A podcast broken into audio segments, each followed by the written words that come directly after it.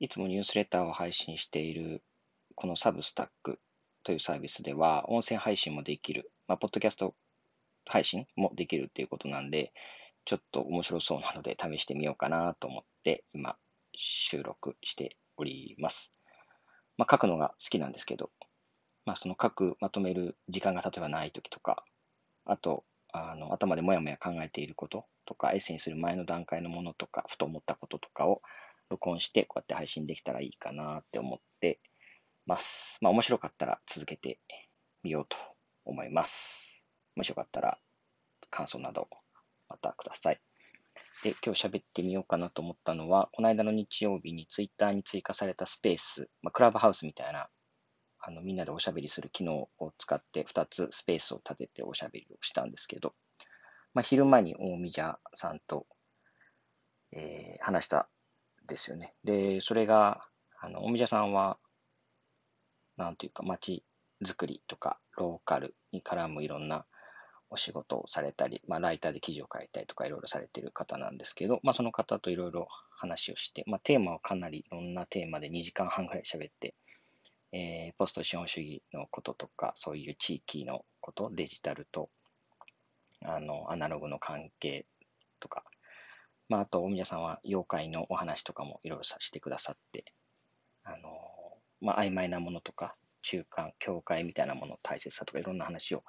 したんですけど、ちょっとその最後の方にふと思ったこと、ふと言葉が出たところで、えー、ちょっと思ったことがあったので、そのことを喋ります。というのも、まあ、このニュースレターのタイトルにもなっている資本主義と嘘っていうことなんですけど、あの、そのスペースでいろいろお話をする中で思ったのが、まあ、ポスト資本主義って資本主義に次に来るもの、ポスト、今とは違うような、例えば社会構造になった時にどういう社会がいいかねみたいな話もしてたわけなんですけど、そのそもそも資本主義の、なんていうか、良くないところっていろいろあるし、いいところももちろんいろいろあるんですけど、その時ふと思ったのがやっぱりこう、なんか、たくさん嘘をつかなきゃいけない仕組みだよな、っていうのを思って、えー、話がふと思って出たんですよね。で、まあ、どういうことかっていうと、なんか日々生きてれば人間は本音と建前があったり、嘘を言ったり、本当のことを言ったり、いろいろするわけなんですけど、まあ、その中で特に、あの、資本主義的な、まあ、人間が生きる上で、資本主義的な場面まあいろいろありますよね。例えば競争し強いられるとかありますよね、資本主義だと。なんかそういう時って結構、こう、嘘をつかなきゃいけない場面が多いなと思うんですよね。思ったんですよね。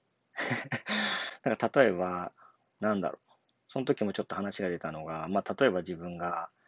あのー、あるコンビニの会社の、なんだろう、営業で勤めてたとして、本当は例えば自社の製品よりも他社の、まあ、例えば自社のシュークリームより他社のシュークリームの方が美味しいか、美味しいと思ってたとしても、それって例えば売り込むときにはそう、そうじゃなく自分の会社のものの方がいいように喋らなければいけないですよね。本当は内心他社のやつの方が美味しいなと思ってても、あの、いや、自社のこういうところがいいんです。で、もうはっきり嘘つく場合には、いや、自社のこの分のが美味しいんですって例えば言った場合、自分でやっぱ嘘ついてますよね。ですよね。とか、あと例えば、なんだろう。その、そういうふうに人に喋るときに嘘をつかなきゃいけないっていうのもあるんですけど、まあ、例えば自分自身にもですよね。なんかこう、やっぱりこう、えー、自分の例えば会社員であれば自分のいる会社に、に、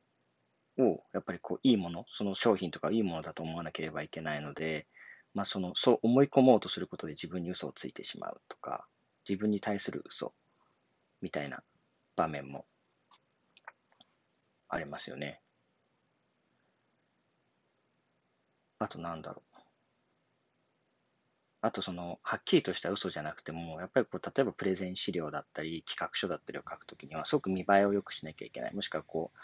あの嘘じゃない、嘘、はっきり嘘とまでは言えないんですけど、ちょっと大げさに書いてみるとかね。そういうことってよくあると思うんですけど、それって、なんだ、本当だったらしたしなくていいことっていうか、まあ、人間が素直に生きる上ではしなくていいことで、で、だからそういうことをしなきゃいけない場面っていうのが多々あるっていうのが資本主義の一つの特徴だなって思ったんですよね。今までそんなに資本主義と嘘っていうテーマで深く考えたことはなかったんですけれど、まあ、よくよく考えてみると結構それって大きなその人間が生きるっていうことと資本主義を考える上では結構重要なポイントなんではないかと実はちょっと思ったり、持ってきてたりもして、まあこれからも考えていきたいんですけど、例えば、そうですね、あの、マーク・フィッシャー、イギリスの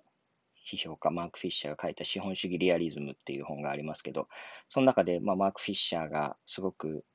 えー、強調していることに、その資本主義が拡大するにつれて、えー、精神疾患、まあ、心を病む人が、あの、拡大したっていうようなことをよく言っている。で、本人、マーク・フィッシャー自身も、あの、心の病で最終的に亡くなってしまうわけなんですけど、あの、やっぱその、嘘をつくっていうことは、すごく、あの、心に負担をかけると思うんですよね。だから、その、資本主義って、忙しすぎるとか、あの、そうですね、寝る間がないとか、なんかそういう意味でももちろん心を追い詰めていくわけなんですけど、なんかそのやっぱ自分に嘘をつくっていうことがすごく、あの、資本主義は人を追い詰めている要素の一つなんではないかなと思いますね。だからその、そういう意味でマーク・フィッシャーが言ってる精神を追い詰める資本主義というものの一つに、その嘘をつかせる仕組みっていう要素があるんじゃないかなと思ったり、まあ、あとは、あの、最近で、日本で出た本だと、あの、デイビッド・グレーバーのブルシット・ジョブ、かなり話題になった本ですけど、このブルシット・ジョブは、まあ、あの、なくてもいい仕事、クソどうでもいい仕事って訳してますが、まあ、本来存在しなくてもいい仕事というものが資本主義のこの今の状況においてすごく溢れていると。本当は資本主義ってすごく効率的に物を運ぶ、あの、物事がスマート化していく仕組みのように思われていて、無駄なものを省くはずなのに、なぜか、えー、だからあんまり経済学的にはどんどん効率化されていってるようなビジョンが、イメージがあったわけですけど、資本主義が進化すると。でも、あの、グレーバーはそこである矛盾に気づいたわけですよね。なんでこんなに社会が便利になってスマートに効率化されてるはずなのに、自分がやっているこの仕事はどうでもいいことなんだろうって思う人が増えているということに気がついて、で、その、そういう考えを発表したら世界中からそういう仕事いっぱいあるなっていうことに寄せられたわけですよね。で、仕事を生み出すための仕事。あの、事業拡大するために仕事を取ってこなきゃいけないから、そのために仕事を増やすとか、もしくはその官僚主義的な組織の中で生まれる仕事ですよね。穴埋め仕事とか、書類を社内の、えー、承認を通すために書類を作らなければいけないとか、なんか本当にその仕事自体が全く価値に結びついているようには思えないけれども、あの、やらなくてもいい仕事がどんどん仕事、あの、増えていると。で、その、ブルシットジョブという本の中には結構様々な事例が紹介されている。で、いろんな世界中から届いた自分のこの仕事もブルシットだよっていうような声がいっぱい載ってるわけなんですけど、やっぱそれをいろいろ、いろんな事例があるんですけど、なんか、今共通して思うのは、やっぱりその、なんですかね、自分の気持ちに嘘をつかなきゃならないっていうことの苦しさみたいなことがある。その、例えば、穴埋め仕事でも、これはその組織を回すためだからしょうがないんだって自分を思い込ませているようなところがあるわけですね。それもある意味自分に嘘をついているわけだし、あとはその、えー、例えばコンサルタントとか、まあ、あの本の中だと顧問弁護士みたいな仕事とかが、あの、ブルストジョブの、まあ、一つの例、まあ、すべての人がって意味じゃないですね。そのブルストジョブになり得る面があるという意味ですけど、例えばそういう時にこう誰かに自分がやってる仕事の意味みたいな、あの必要性みたいなことを、あの、誰かに